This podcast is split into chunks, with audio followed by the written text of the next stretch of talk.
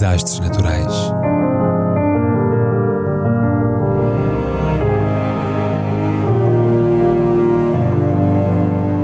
Por António Araújo.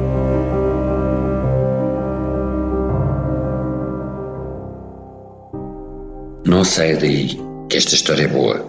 E até mete um belga, homem do Flamengo, guru do budismo, criador de ratos.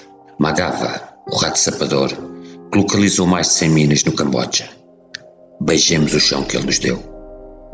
Não saia daí que esta história é boa. Alivia a alma e até mete um belga, ou melhor Flamengo, guru do budismo, criador de ratos.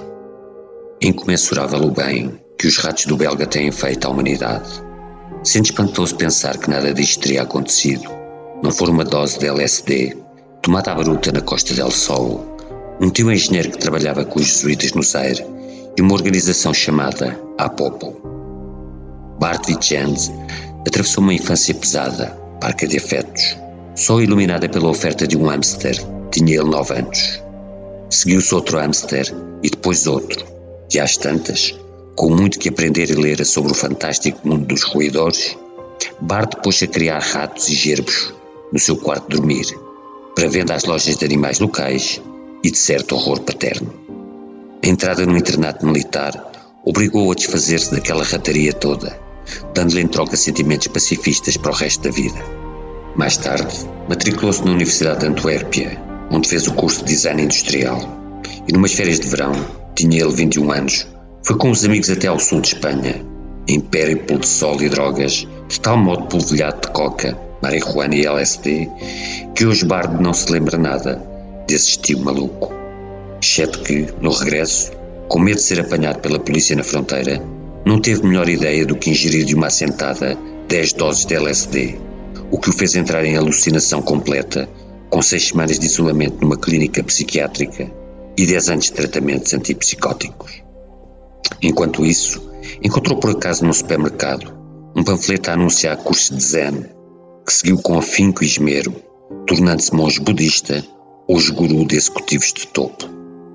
Além do Zen, foi ao Zaire, onde o tio trabalhava numa aldeia com jesuítas, a desenvolver projetos de engenharia para a melhoria das condições de vida das populações rurais.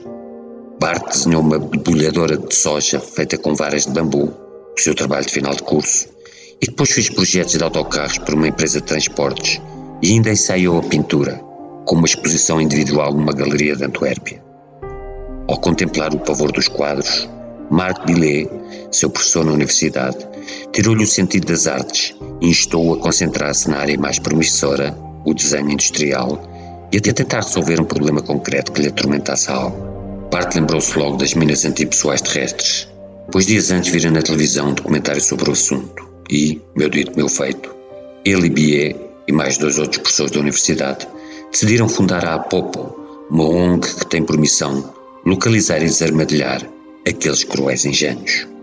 Angariaram fundos, foram uma conferência em Edimburgo, pejada de nerds que enalteciam as virtudes dos robôs, dos radares e dos sensores informáticos na despistagem de minas, tendo os fundadores da Apopo concluído, e bem, que tudo aquilo era muito bonito, mas inservível em África, onde se exigem soluções mais práticas e mais baratas de baixa tecnologia. A meio da conferência, Bart, que é budista mas não é parvo, foi até ao bar beber um whisky escocês e pôs a folhear ao balcão uma revista que falava de dois americanos que tinham treinado gerbos para detectar explosivos. O gerbo, ou esquilo da Mongólia, é um ratinho minúsculo, parecido com um hamster, mas, assevera a Wikipédia, e cito, trata-se de um roedor com muito caráter, que, quando se sente mimado e querido, comporta-se amistosamente e relaciona-se bem com o seu dono. Ou seja, há que mimar o gerbo. Um ano depois, em 1997, a Apopo já estava a criar na Tanzânia ratos gigantes africanos da espécie Chrysetomis gambianos, chamados joaquins doidos, na Guiné-Bissau, que têm fraca visão, mas audição e olfato apuradíssimos, e por isso têm sido usados com grande sucesso na detecção de doenças como a tuberculose, em programas desenvolvidos na Universidade de Cornell e aplicados em Moçambique, na Zâmbia e na Tanzânia. Segundo a APOP, o treino de um rato sapador custa 7 mil dólares ano mais barato do que o dos cães, 25 mil dólares, são mais fáceis de transportar para os locais minados. A formação, assente no cheiro TNT, recompensado por amendoim e banana, dura nove meses e começa às cinco ou seis semanas de vida. Um rato está no ativo cerca de cinco anos, permitindo limpar grandes áreas a uma velocidade muito superior à dos meios convencionais. Ainda que os críticos digam que os ruidores não conseguem atuar em zonas com florestação densa ou sob calor intenso.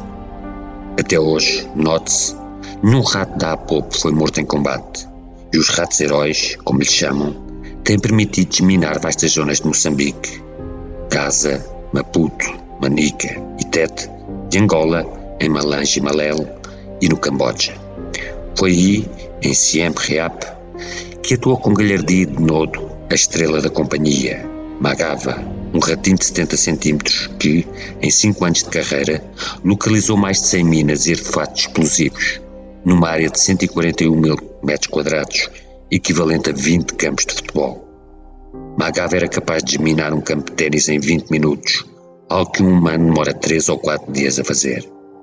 Em 2020, isso valeu-lhe ser o primeiro rato galardoado com a medalha de ouro da PDSA, o equivalente animal à George Cross, a mais alta condecoração civil britânica, uma distinção que reconhece a excepcional dedicação ao dever e o altruísmo em prol dos outros, algo que não encontramos nos humanos, que enxamearam 60 países do mundo, com mais de 110 milhões de minas antipessoais, responsáveis pela morte ou ferimento grave de 8 mil pessoas por ano, ou uma média de uma vítima a cada hora que passa. Quatro quintos dessas vítimas são civis e a maioria crianças. Ao ritmo atual de desminagem, o planeta só estará livre desta praga daqui a 500 anos, enquanto os vilões do costume continuam a recusar a adesão ao Tratado de Ottawa de 1997. É o caso dos Estados Unidos, Israel, Rússia, China, Paquistão, Índia ou das duas Coreias. As minas são cada vez mais usadas por grupos terroristas e exércitos não convencionais, como o Boko Haram e outros, o que dificulta sobremaneira o trabalho subsequente da localização dos engenhos, mantendo as populações das zonas rurais em aflitivo estado de terror, muitos anos após cessarem os conflitos bélicos. Com oito anos, Magava apresentou-se em junho passado e até há dias estava feliz e viçoso a brincar com os amigos no gozo da justa reforma. Porém, no sábado, dia 15, começou a abrandar, a tirar longas sonecas, a desinteressar-se pela comida e depois faleceu, natural e pacificamente, como sempre vivera. Beijemos o chão que ele nos deu.